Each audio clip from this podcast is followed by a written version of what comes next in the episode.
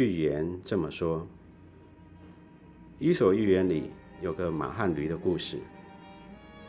驴的主人养了一匹马和一头驴，他总是习惯把货物放在驴的身上，直到驴再也背不动了，才把剩下的一点点货物放在马的身上。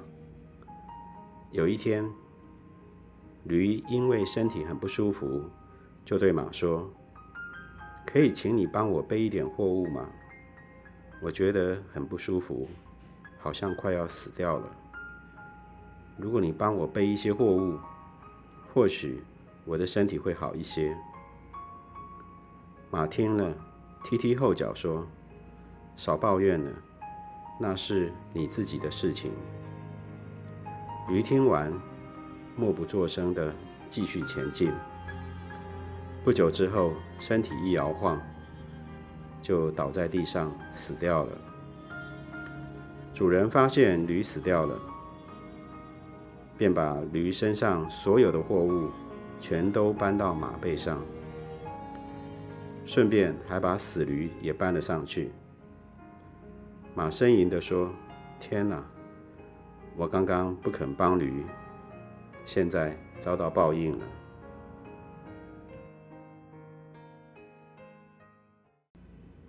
驴族的血泪长征。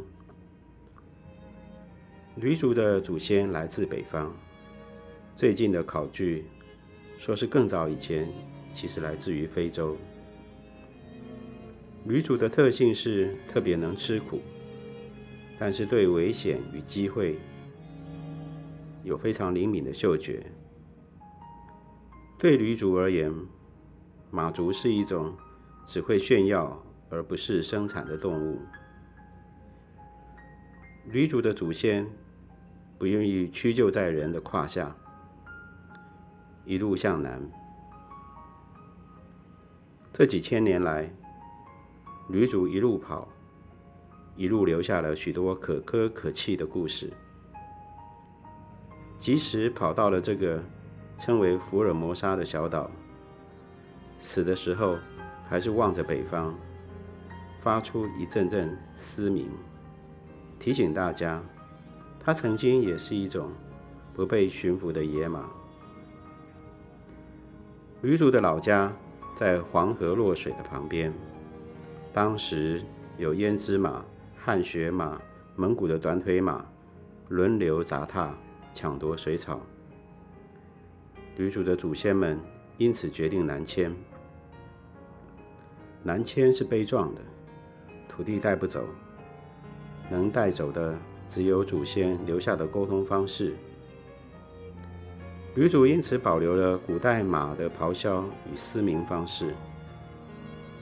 这种方式对现在的马族而言有相似之处，却也有些距离。驴族有一些表达的方式非常典雅，马并不完全理解。近来有些不懂的驴，为了要跟马完全切断关系，用了一些类似于高丽棒子的发音方法，实在是有辱驴的祖先。有些驴为了说明自己跟马毫无关系，搬出一套马路野狼的说法。骗骗自己，也哄哄其他的驴。不过这套说法有一部分也是对的，跟所有的假酒一样，只是兑了水。驴族在一路南奔的过程中，荒山野岭，抛妻弃子在所难免。当地的原生野马，自然成为延续后代的必须选择。有清楚的基因图谱显示，驴族这一路走来，虽然没有忘记河洛的朝阳与夕日，跟北方的马开始逐渐的有些不同。泉州有条石桥，叫做洛阳桥。洛阳桥下的河，居然叫做洛阳江。始于宋仁宗皇佑五年（西元一零五三年）。驴族最后到了南方的海边，望着黑水沟。有些驴看到了机会，有些驴看到了不禁流下泪水。于是，在千百年的时光中，北方草原的蒙古马持续南侵。有些驴族选择了躲进桃花源，不过这多半是陶渊明先生的一厢情愿。有些驴决然出海。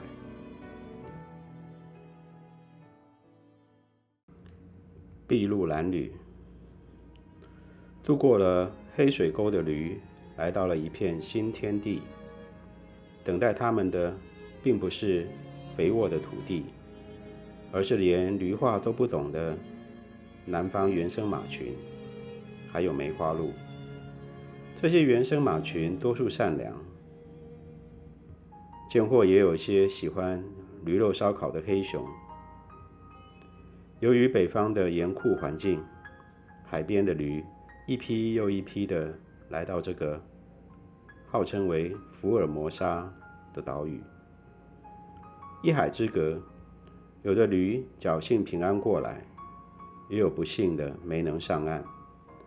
共同的是，这些年轻的驴多半还是单身的驴，这对驴们倒不是太大的问题。驴主的祖先已经累积了足够的经验，比照办理就是。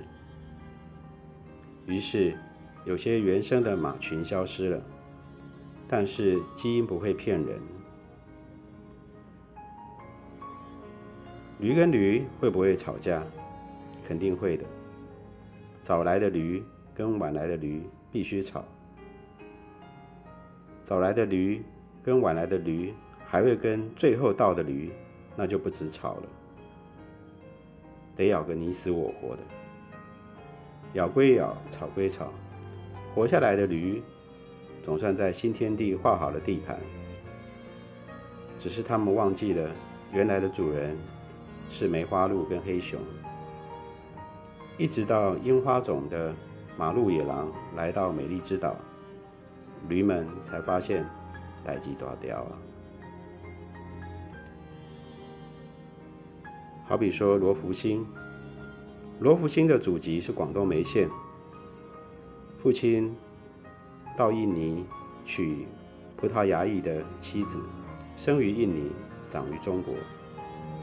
受孙中山先生感召，加入同盟会。他参加了黄花岗起义，没有死在广州。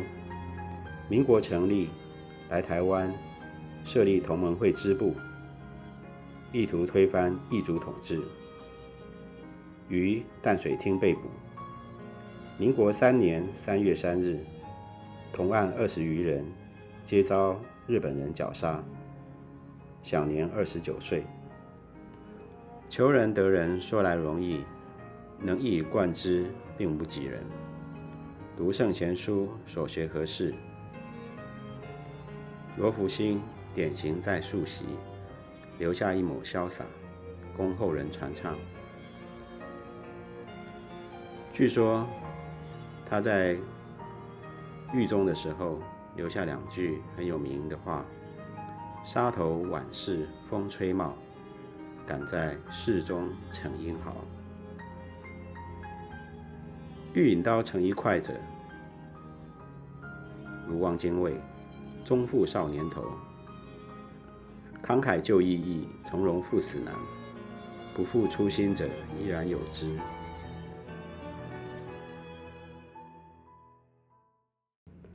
马族的辛酸往事。马族曾经拥有最大的一片土地，这片土地被几条大河切割成几个区块，马在这些区块之间驰骋，也经常相互抢夺草地和水源。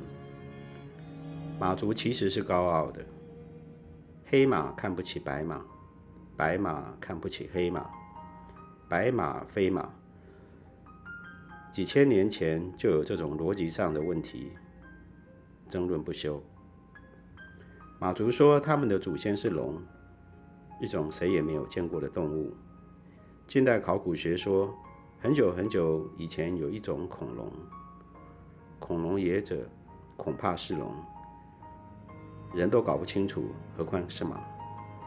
马族爱这么说，也爱这么催眠自己。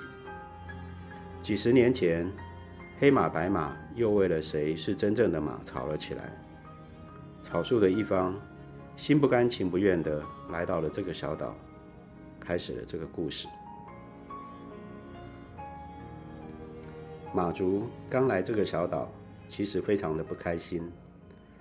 马和马之间也互相猜忌，怀疑对方的毛色是否纯正。有些马因此被限制了活动范围，有些马被马五马分尸。马对马都不客气，何况对驴？驴唇不对马嘴。于是有了到今天都还在争论不休的三八事件。七十年前，有高达数百万的马族仓皇逃到这个小岛。不瞒各位，家父即是其中一员。这些马刚刚抵达，就发现这是一个跟他们的故乡不一样的地方。由于马路野狼刚被赶走，马们死着困惑，记着着怀疑，最终则要求。驴也要学马一样嘶鸣。这些马有些是白马，有些是黑马，有些则是又红又黑的马。白马们开始不安，不安则开始躁郁，躁郁控制不好就开始咬其他毛色的马，于是有了白色恐怖。驴族冷眼看着白马。数百年来的记忆与愤怒化作洪水，白马还不自知，依然玩着白马黑马的游戏，乐此不疲。白马有一个特点，喜欢比谁比较白，谁的毛色纯正。不是的，就是黑马，黑马就是共同撕咬的对象，常常忘了旁边还有冷眼旁观的驴。马和驴有一个基因上的问题，就是时日久了，各自演化的结果有了生殖隔离的现象。众人皆知，马与驴的后代叫做骡子，骡子非常不容易繁衍后代，非马非驴，漂泊一生。这种具体的现象是一种无情的现实。生命在此必然会有自己的解决之道，我们称之为突变。历史血迹斑斑，没有谁是真正清白的。互相撕咬之前，是否需要多一些理解与宽容？你以为呢？万物皆为刍狗。据说。蚕的幼虫要在土中蛰伏十几年的时间，一旦化为成虫，离生命的终点也就是几个月。难怪他要用尽力气嘶吼，因为他第一次出场演出，其实也是落幕的演出。人又何尝不是如此？我们经常感叹着。佛却不这么看的，他说：“生命是无限的，所以我们可以默默的累积，一点点的沉淀。这一本生命的存折会伴随着我们直至成佛。这是生命的真相吗？还是是智者对凡夫如我们的一种抚慰，以让我们舒缓自在？答案也许是一个。”答不完的申论题，于是我们只能留下思考的痕迹，以待自己的来生。无论在哪个时代，忠于自己的知识分子处境都很艰难。冬天始终不曾远离，知识分子只能以归习大法维持最低的能量，继续冬眠。李敖死了，世间少了一个到处胡说八道的男人，凄凉不少。台北阳光依然灿烂，天地不仁，以万物为刍狗，此之谓也。殷海光教授曾经在一九六六年三月十六日留下这几句话。他说：“像我这样的人，在这样的时代和环境，没有饿死，已算万幸。”